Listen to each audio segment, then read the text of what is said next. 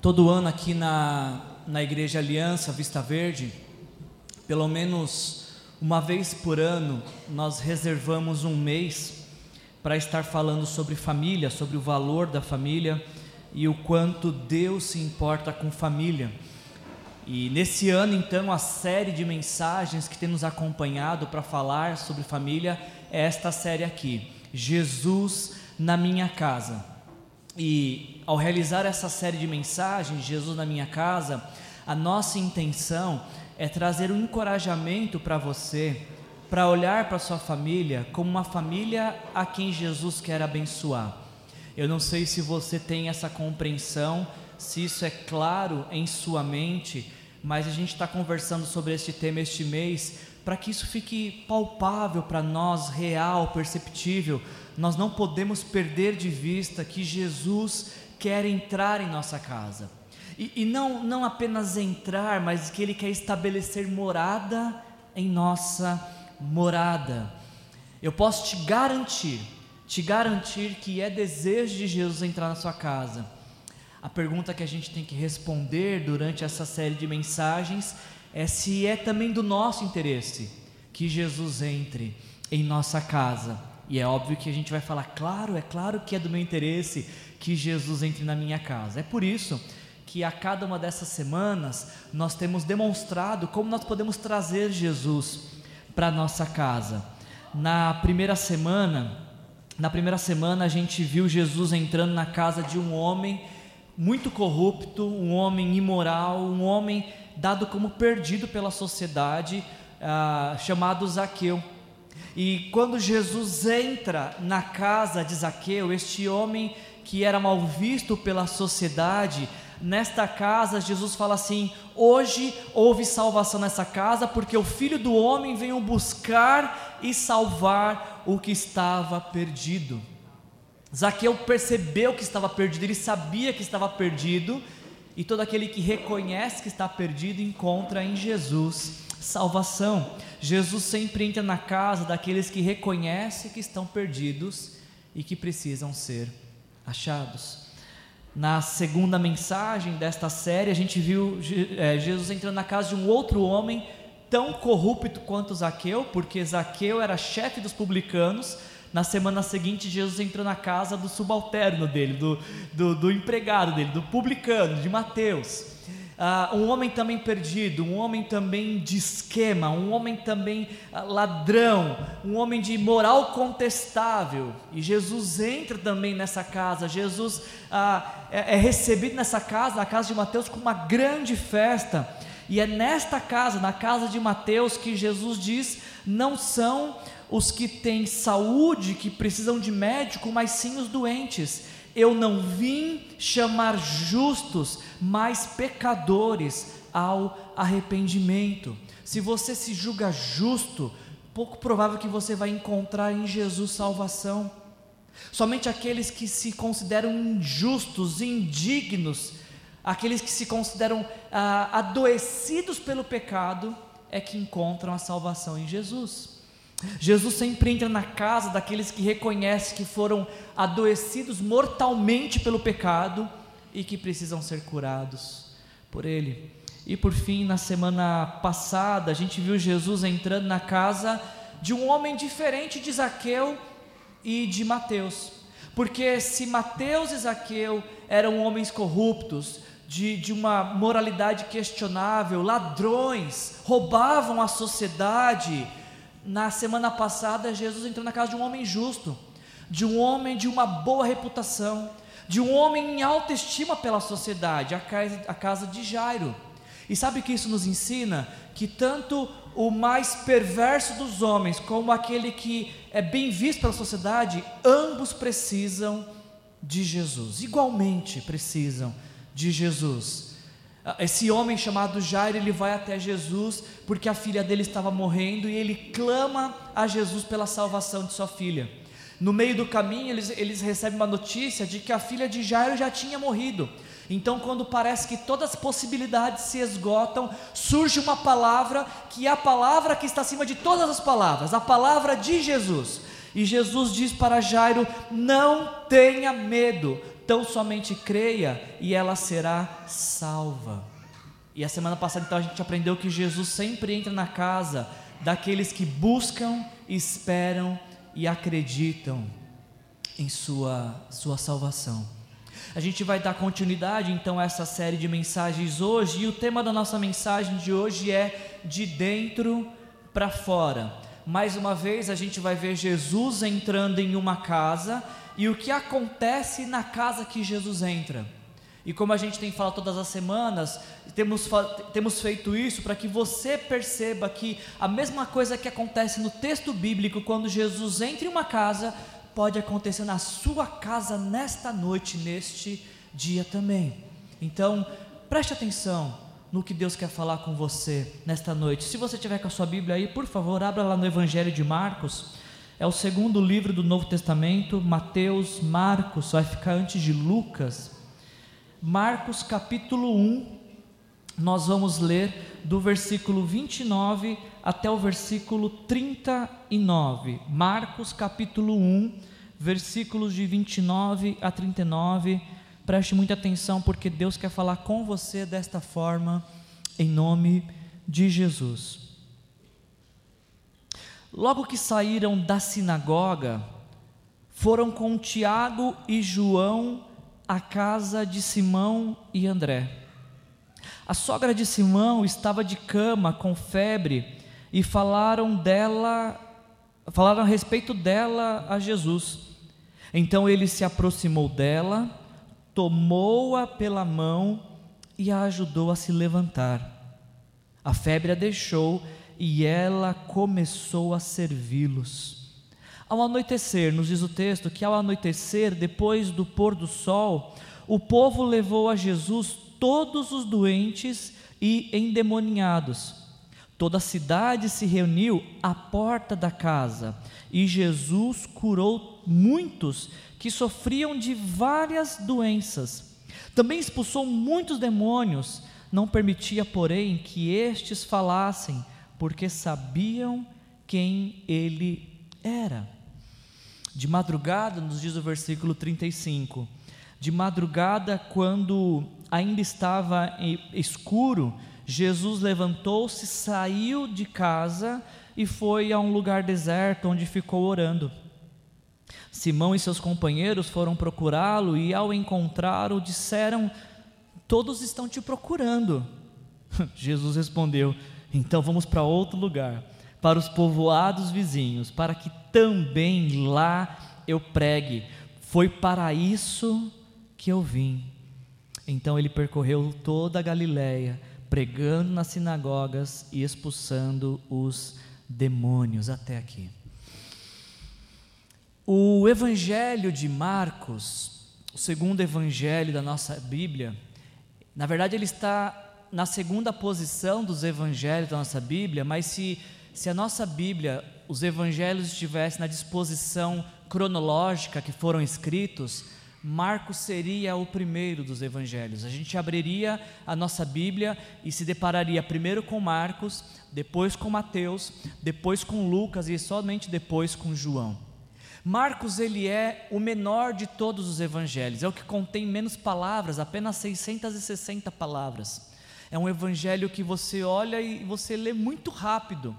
E talvez por ele ser curto, por ele ser dinâmico, algumas pessoas percam todo o encanto e talvez até depreciem esse evangelho, como se ele fosse inferior aos outros evangelhos. Até porque Marcos não era um discípulo de Jesus. Marcos, ele chamava na verdade João Marcos, ele era discípulo de Pedro. Então a tradição cristã diz que de tanto ouvir as histórias de Pedro e ouvindo Pedro falando sobre a, como foi viver com Jesus, que Marcos escreveu esse relato, esse evangelho, o evangelho de Marcos, por volta de 45 depois de Cristo, ou seja, aproximadamente 15 anos depois que Jesus ressuscitou, a gente tem a primeira biografia de Jesus. Agora, não se espante com o tamanho de Marcos, do evangelho de Marcos, porque, embora Marcos seja um evangelho pequeno, ele serve de base tanto para o evangelho de Mateus como para o evangelho de Lucas. Aproximadamente 50% do que você lê em Marcos, você vai ler é, é, uh, de forma idêntica no Evangelho de Mateus e no Evangelho de Lucas. E Marcos, então, ouvindo as histórias de Pedro, ele se propõe a escrever com, pra, pra, sobre Jesus, ele escreve para Romanos. Nessa época ele está em Roma junto com Pedro, e Marcos está escrevendo para Romanos, apresentando Jesus para os romanos. E Marcos apresenta então, o Evangelho de Marcos apresenta um Jesus que é Deus, mas ele também é servo. E isso é totalmente contraditório da cultura romana, pelo menos, porque nunca se ouviu falar de um Deus que serve. Na cultura romana, os deuses eram servidos. Os deuses, eles precisavam de rituais que aplacasse a sua ira ou que conquistasse o seu favor. E Marcos vai apresentar neste evangelho então um Deus que é diferente, um Deus que não vem ao mundo para servir, mas para não vem ao mundo para ser servido, mas para servir, como a gente lê em Marcos capítulo 10, versículo 45, que é o versículo chave desse texto. Nem mesmo o filho do homem, Jesus falando, nem mesmo o filho do homem uh, veio para ser servido, mas para servir e dar a sua vida em resgate por muitos. No Evangelho de Marcos, Jesus é um rei que não quer ser servido, mas quer servir. No Evangelho de Marcos, Jesus é o Senhor que veio para resgatar os escravos do pecado. No Evangelho de Marcos, Jesus é o Filho de Deus que se tornou homem para que os homens pudessem se tornar filhos de Deus. É dessa forma que Marcos, então, apresenta Jesus a todos os seus leitores. E uma vez que, que Jesus veio para servir e Marcos quer, quer retratar um Jesus que é servo, esse é o motivo pelo qual as coisas acontecem muito rápido no Evangelho de Marcos. Está com a sua Bíblia aberta? Ah, o Evangelho de Marcos começa com a história de João Batista, poucos versículos depois, Jesus é batizado e tentado. Poucos versículos depois, Jesus chama os seus primeiros discípulos, Jesus expulsa demônios, Jesus cura doentes, uh, Jesus vai orar, novamente cura um leproso. Tudo isso apenas no capítulo 1. No Evangelho de Marcos e apenas nesse Evangelho, nunca a palavra imediatamente aparece tantas vezes. Por mais de 22 vezes, Marcos usa a palavra imediatamente, porque Jesus está constantemente fazendo alguma coisa no Evangelho de Marcos. Jesus nunca está parado no Evangelho de Marcos. O que nos encoraja nessa leitura é que esse mesmo Jesus que agiu nesse testamento, ele age também na minha e na sua vida. Jesus também está atuando na sua vida, basta você apenas perceber o que ele está fazendo. Especificamente esse trecho que nós lemos de Marcos capítulo 1, é, nos, eu tenho a impressão, eu tenho a impressão de que Marcos está nos colocando diante da agenda de Jesus. Como que é um dia com Jesus? Como é que é um dia na vida de Jesus? É esse trecho que a gente leu. Porque de Marcos, voltando até um pouco alguns versículos, Marcos capítulo 1, do versículo 21 até o 39, nós vemos Jesus pela manhã na sinagoga, ele sai da sinagoga, ele vai para casa, ele sai da casa, ele vai para o deserto. O dia inteiro de Jesus nos é retratado neste, neste texto. E, e o que eu queria chamar a sua atenção é que por três vezes, por três vezes a palavra casa aparece nesse texto. Você conseguiu identificar na leitura? Três vezes a palavra casa aparece. Por três vezes Jesus está fazendo algo relacionado à casa. E isso vai ser para a gente hoje, como a gente está falando de Jesus na minha casa, ah, é, essas três atuações de Jesus, três menções que o texto fala de Jesus em casa, vai nos servir de base para a nossa reflexão nessa, nesta noite.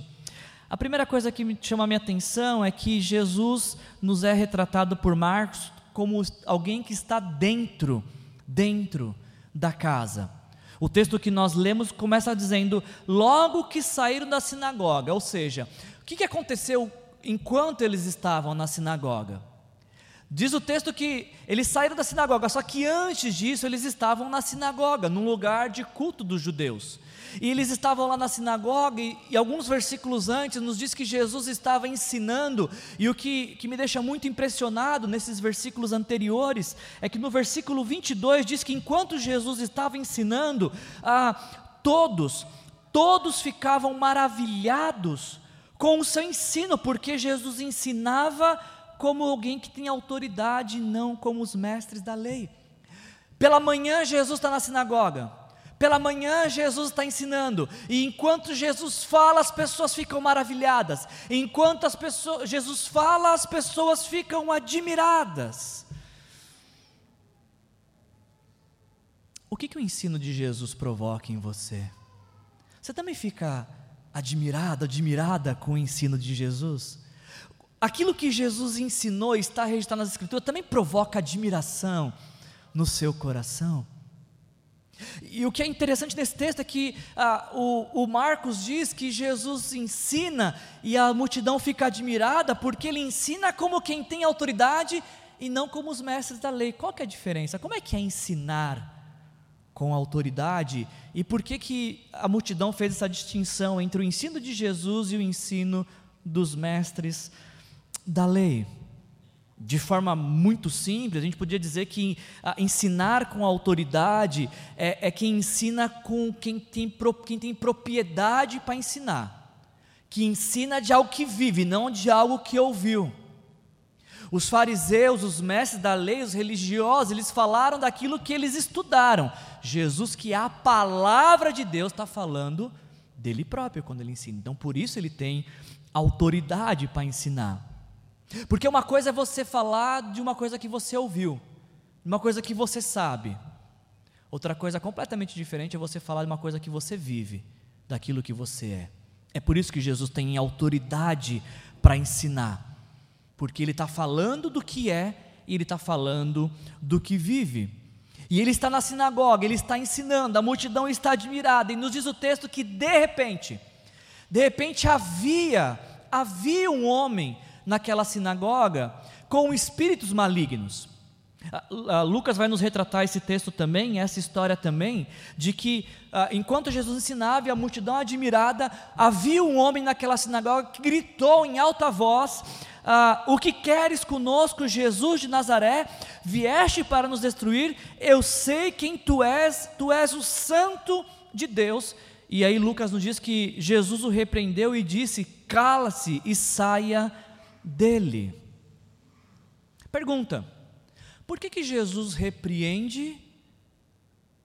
O Espírito está falando algo que é verdadeiro.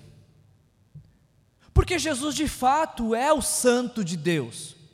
E esse espírito maligno não falou uma mentira, ele falou uma verdade. Jesus é o Santo de Deus.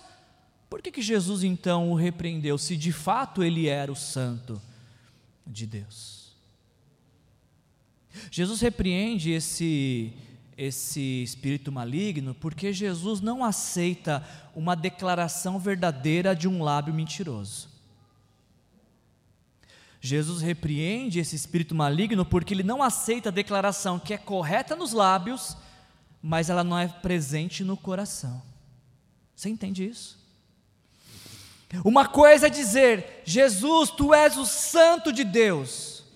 Outra coisa é reconhecer isso. Uma coisa é dizer, Jesus, tu és o Santo de Deus. Outra coisa é se render a esta santidade em ato de adoração. O demônio estava apenas reconhecendo quem Jesus é, mas não estava se rendendo em adoração a Ele.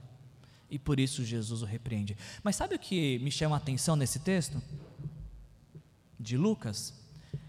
É que Lucas nos diz, nesse dia começando, Jesus na sinagoga, mesma história contada por Marcos, Lucas nos diz, não nos diz que o, o, o homem com o espírito maligno entrou na sinagoga. Você percebeu isso? O texto nos diz que o homem estava na sinagoga. Não é que ele entrou, ele estava. E a gente não sabe por quantas celebrações aquele homem estava na sinagoga. Subia pregador, descia pregador, e o homem com espírito maligno estava. Semana seguinte, subia pregador, descia pregador, e o homem com espírito maligno estava. E todas as semanas era assim, mas aquela semana foi diferente, porque naquela semana quem estava pregando era Jesus. E aí a coisa é outra, muda a atmosfera muda a, a, forma como a palavra é pregada, porque uma coisa, semanas anteriores, era o que falava-se do que se ouvia dizer, mas ali estava Jesus agora falando. E quando Jesus fala, nenhum demônio pode permanecer no mesmo recinto. O homem estava, não sabemos por quanto tempo, até o dia que Jesus colocou os pés naquele lugar. Por isso não é para mim espanto, não é espanto algum para mim, quando descobrimos que em nossas celebrações existem pessoas com espírito maligno. Eu não fico espantado com isso. Aliás, se você está ouvindo essa mensagem nesta hora e algo está te distraindo, pode ser que um espírito maligno está influenciando sua vida. Está falando ao seu coração nesta hora para você não prestar atenção no que Deus quer falar com você. Jesus repreende esse espírito maligno e ele sai na hora que Jesus repreende. Jesus dá ordem e não há negociação, não há entrevista, não há conversa, simplesmente cale-se, sai, e assim acontece, porque Jesus tem poder e autoridade para fazer isso. E mais uma vez, nos diz agora tanto Lucas quanto Marcos que depois que Jesus faz isso, Versículo 27 de Marcos 1: Todos ficaram tão admirados e perguntavam uns aos outros: o que, que é isso? Que está acontecendo aqui? Será que é um novo ensino? E com autoridade, mais uma vez a palavra autoridade mencionada aqui, até os espíritos imundos ele dá ordem e eles obedecem. E aí então, esse dia na sinagoga termina dizendo que as notícias se espalharam por toda aquela região rapidamente da Galileia. O que eu queria chamar essa atenção, e por que eu te contei essa história que antecede o texto que nós lemos? Porque Jesus sai da sinagoga, o ambiente religioso, o lugar de encontro com Deus, e ele vai para casa. Você entendeu isso? Muitas pessoas nos nossos dias, elas acham que Jesus está aqui, no ambiente religioso. E é como se quando nós trancamos as portas aos domingos, Jesus ficou preso aqui. Não, ele não fica preso aqui. Ele quer seguir com você para sua casa. O que Deus começa a fazer aqui no domingo à noite deve se estender por toda a semana da sua vida. De forma que o domingo que vem é só uma continuação do que Deus está fazendo na sua vida. Você entende isso? Não deixe Jesus aqui nessa noite. Quando acabar essa celebração, pega na mão dele e fala: Jesus, acabamos o nosso encontro no espaço de fé, agora a gente vai para casa que é o que está acontecendo aqui. Ele, Jesus está com Pedro, Tiago, André e João na sinagoga. Eles saem da sinagoga e eles vão para a casa de Pedro. E quando eles chegam na casa de Pedro, nos diz o texto de que eles se deparam com a sogra de Pedro enferma. Ela está de cama, nos diz o texto. Ah, eu acho interessante a forma como que, que Marcos e Lucas retratam essa cena, porque Marcos nos diz que ela estava de cama com febre e falaram a respeito dela a Jesus. Falaram quem? Imagino que os quatro: Pedro, Tiago, João e André. Lucas vai contar a mesma história e vai nos dizer que a sogra de Simão estava com febre alta. O médico falando, Lucas é médico, e ele falando que não era apenas uma febre, era uma febre alta e pediram a Jesus que fizesse algo por ela. Eu achei muito desafiador essa frase do, desses homens ah, pedindo para Jesus fazer algo por essa mulher, falando a respeito dela para Jesus. Porque isso me ensina que nós precisamos nos dirigir a Jesus para falar a respeito das pessoas da nossa casa para Ele. Nós não devemos apenas falar de Jesus para os nossos, mas falar dos nossos para Jesus. Você entende isso? Precisamos colocar em oração diante de Jesus os nossos, aqueles que são da nossa casa. Não era Pedro que estava doente, mas Pedro falou da sogra dele para Jesus que estava doente. Foi Pedro que pediu o auxílio de Jesus para aquela mulher. E como o Wellington bem retratou aqui, quando você tem alguém enfermo em casa, não é só a pessoa que está enferma, a família inteira está enferma. Porque a família inteira convive com aquela situação. Então Pedro está clamando por toda aquela casa, pela intervenção de Jesus naquela casa. Nós não temos como saber pelo texto o que foi que eles falaram para Jesus, mas pelo desfecho da história, me parece que eles falaram de uma mulher que me parece ser muito ativa e que algo a estava impedindo de, de servir e de viver a vida produtiva que ela vivia. Isso por conta do desfecho dessa história, porque nos diz o texto de que ah, essa mulher está enferma, então ah, Jesus se aproxima dela. Marcos capítulo 1, versículo ah, 31. Então ele se aproximou dela, tomou-a pela mão e a ajudou a levantar. Lucas vai contar a mesma história e vai dizer que não apenas Jesus, uh, não apenas que Jesus. Desculpa. Uh, Lucas vai contar que não apenas Jesus se aproxima dela, ele está em pé e ela está numa cama como também ele se reclina até ela. Eu gosto desse detalhe de Lucas para mostrar a pessoalidade de Jesus. Como Jesus é pessoal, como Jesus ele quer um relacionamento próximo, íntimo com cada um de nós. Não se, ele podia muito bem dar a mesma ordem que ele deu para o demônio sair, ele podia dar a mesma ordem para aquela mulher ser curada e se levantar, mas ele escolhe reclinar ele escolhe abaixar, ele escolhe se colocar na mesma posição que ela. Na sinagoga, Jesus repreendeu o homem com espírito maligno, e Lucas vai nos dizer que na casa de Pedro, Jesus repreende a febre. Jesus tem tanto poder e autoridade para repreender espírito maligno, como também tem poder e autoridade para repreender enfermidades. Quando Jesus diz sai, os espíritos têm que bater em retirada. Quando Jesus diz sai, a enfermidade perde a eficácia. Quando Jesus diz sai, algo novo acontece. Tudo muda com uma única palavra de Jesus. Este é o relato bíblico, mas pode ser o seu testemunho de vida. Basta uma única palavra de Jesus na sua vida para que a sua vida mude, para que a sua vida seja diferente.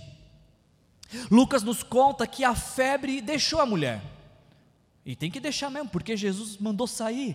A febre sai do corpo da mulher. Agora, o que chama a minha atenção é que quando a febre deixa essa mulher, nos diz o texto de que ela automaticamente, rapidamente, imediatamente, ela começa a servir Jesus.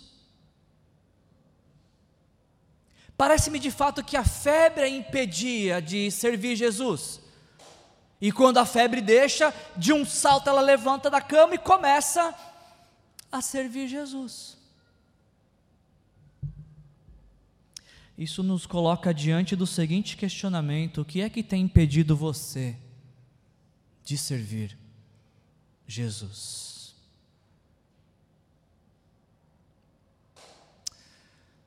O que é que está me impedindo, Hélito, de servir Jesus, hein? Será que eu posso falar que tem algum impedimento?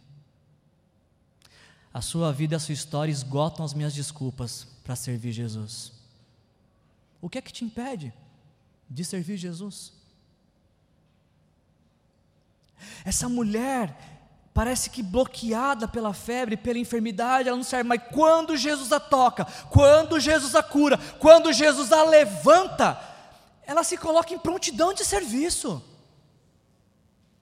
Se você tem algo que te impede de servir Jesus, nesta noite Ele vai te curar, nesta noite Ele pode tocar, nesta noite Ele pode te libertar. Agora, se não tem nada que te impede para servir Jesus, o que está esperando para servi-lo? O que você está esperando para servi-lo?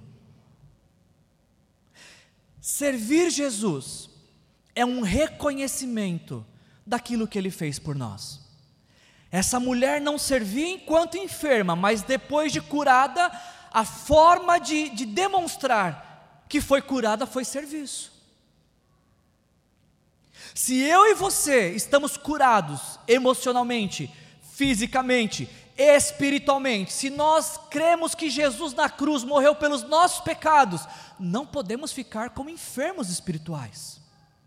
Precisamos servi-lo como uma expressão de tudo aquilo que ele é e de tudo aquilo que ele fez por nós. Jesus está na casa de Pedro.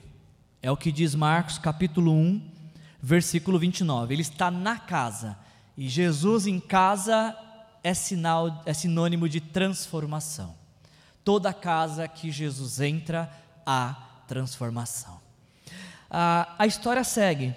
E aí Marcos vai nos contar que ele, a gente está continuando naquele dia com Jesus, ok?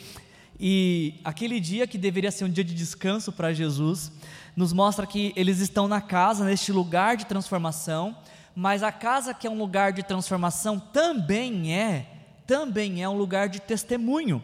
No começo do dia, Jesus expulsa demônios na sinagoga, Jesus repreende espírito maligno na, na, sinagoga. No meio do dia, Jesus repreende e expulsa a febre da sogra de Pedro. E agora, no final do dia, tanto doentes quanto endemoniados, eles vão comparecer à porta dessa casa para experimentar da mesma, da mesma libertação. Em outras palavras, o que aconteceu dentro da casa de Pedro agora transborda, está transbordando para a porta da casa. E nos diz o texto que na porta da casa, na porta daquela casa, ah, Jesus curou doentes. Na porta daquela casa, Jesus ele, ele repreendeu e expulsou espíritos malignos. Na porta daquela casa, Jesus transformou vidas. Quando eu e você abrimos nossa vida para Jesus entrar, nós não privatizamos Jesus, nós não prendemos Jesus, ele não se torna propriedade nossa. Quando nós chamamos Jesus para nossa casa, não é para que ele se fique aprisionado em nossa casa. Pelo contrário, quando chamamos Jesus para nossa vida, quando chamamos Jesus para nossa casa, é que para a partir da nossa vida, a partir da nossa casa, outras casas, outras vidas, outras famílias sejam alcançadas.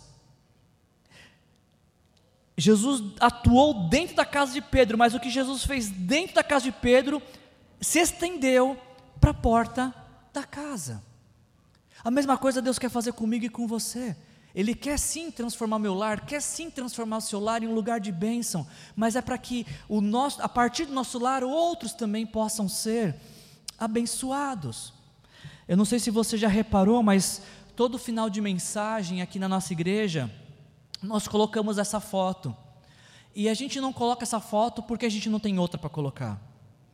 A gente não coloca essa foto porque ela, a gente acha ela bonitinha. Não, a gente coloca essa foto aqui porque é uma mensagem. A última coisa que nós queremos que você leve dos domingos é isso aqui.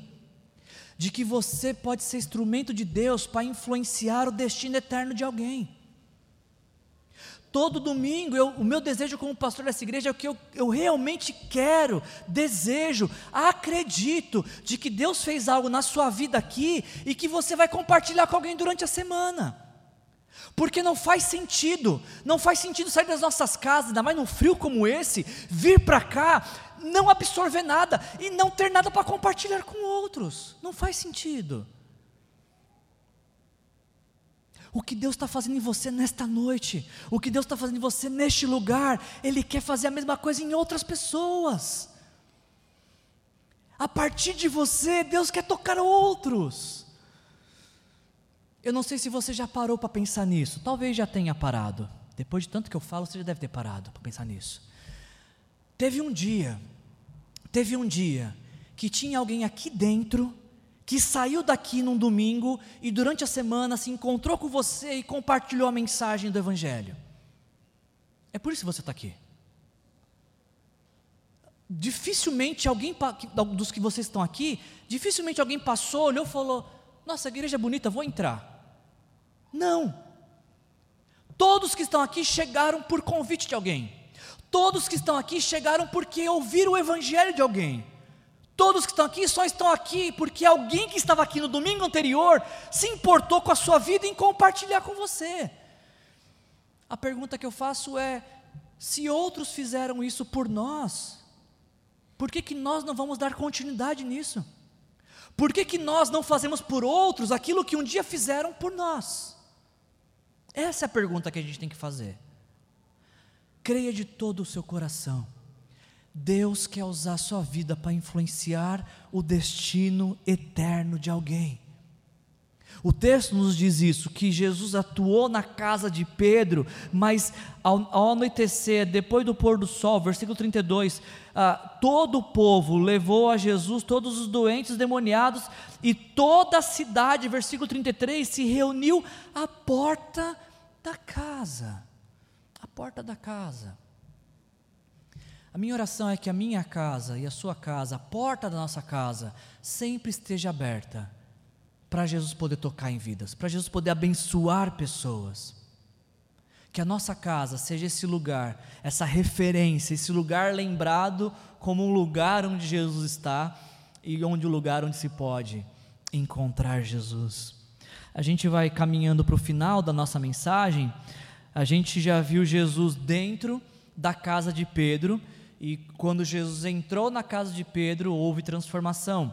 A gente acabou de ver Jesus na porta da casa de Pedro, e Jesus na porta da casa de Pedro serviu de testemunho, que resultou em cura e libertação. E alguém pode pensar assim: bom, acabou o dia então, né? Começou na sinagoga de manhã, se estendeu para casa, teve um momento ali, o pessoal ficou na porta, mas acabou agora, né? Acabou para alguns porque para Jesus só acaba quando ele fala com o Pai. Quando fecham-se as cortinas do dia, nos diz o texto que ah, de madrugada, versículo 35, ah, quando ainda estava escuro, Jesus se levantou-se e saiu da casa. Terceira vez que a palavra casa aparece.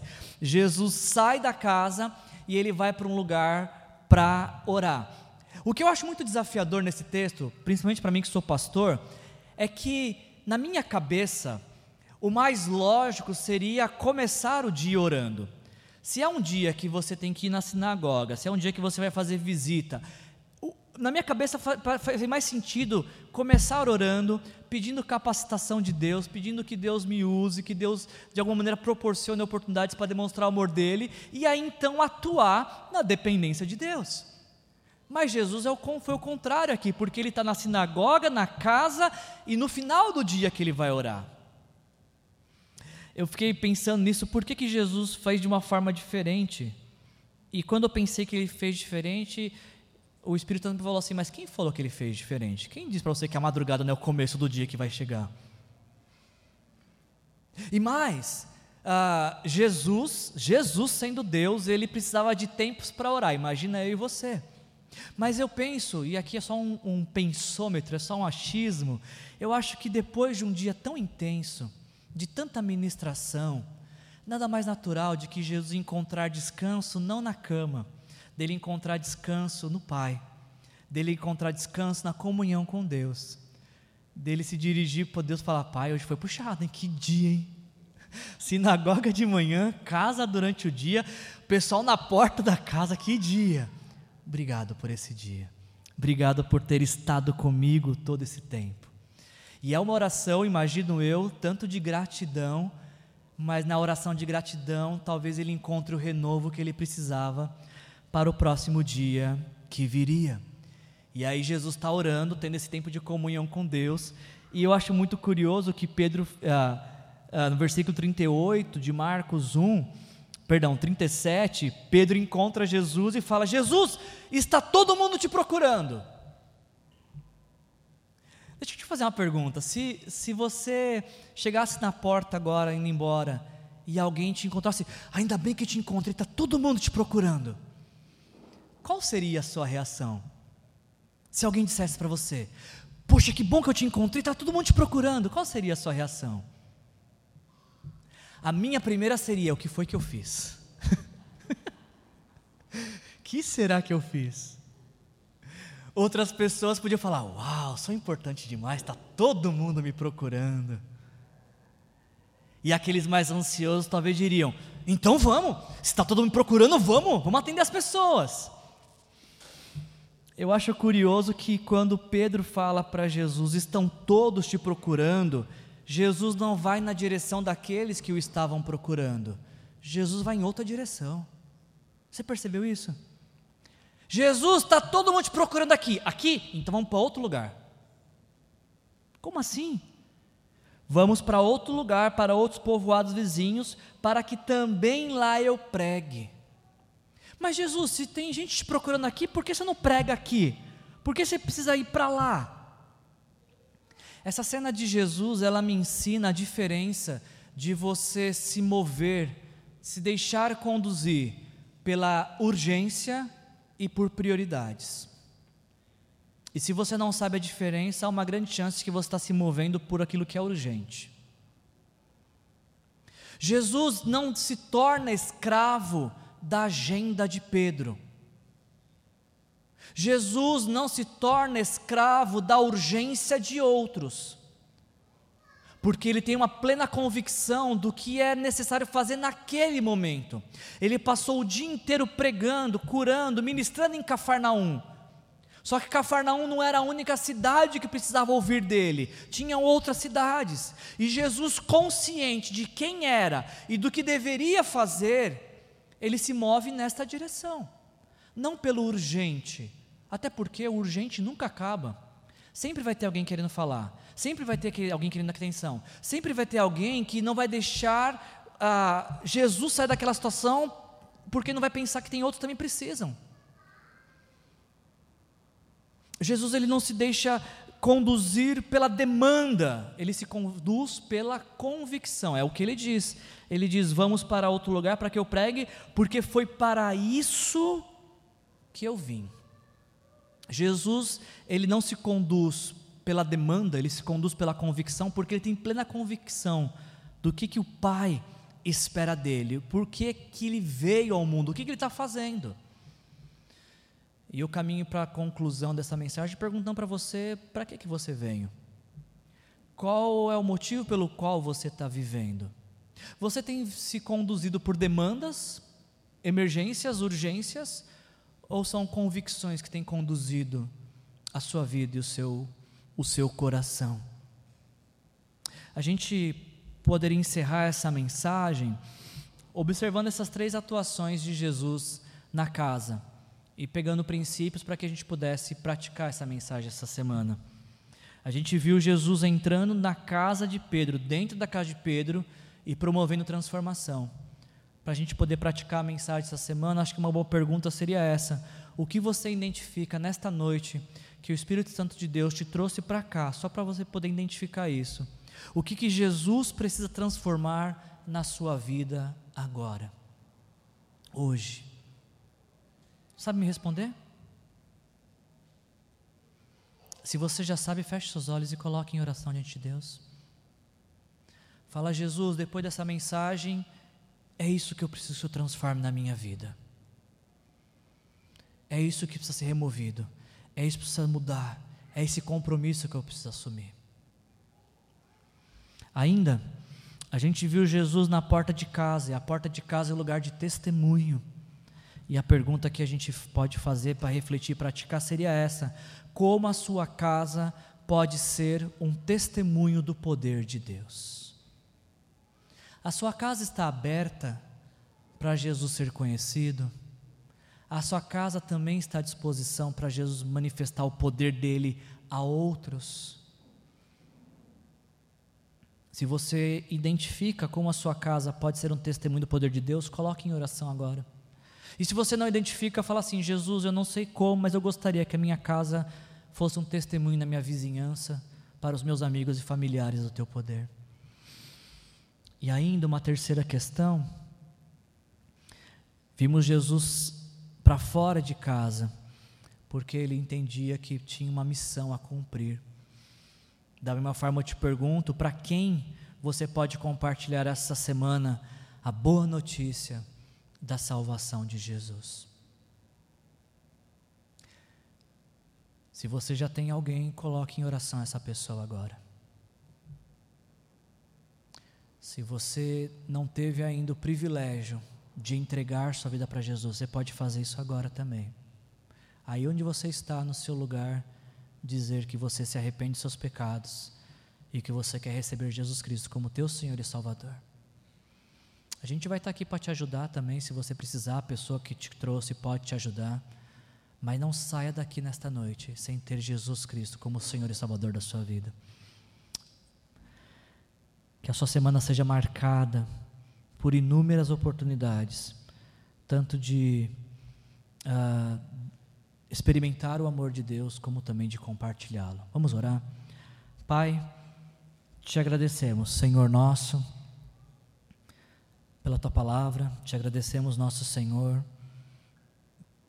por ter nos permitido acessar um dia da tua agenda, ver como foi um dia da tua vida, Senhor. Quão maravilhoso é ouvir tua palavra e ficar admirado com ela, como foi na sinagoga, Senhor. Quão confortante é, Senhor, saber que o Senhor é mais poderoso do que qualquer espírito maligno, Senhor. Traz alegria ao nosso coração, Jesus, saber que quando o Senhor entra na nossa casa, chega também a transformação do Senhor.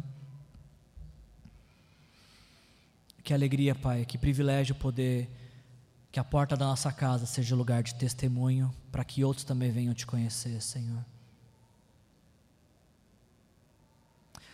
Obrigado, Senhor, porque essa mensagem de hoje nos traz a convicção, o lembrete de que quando estamos fora de casa, estamos em missão.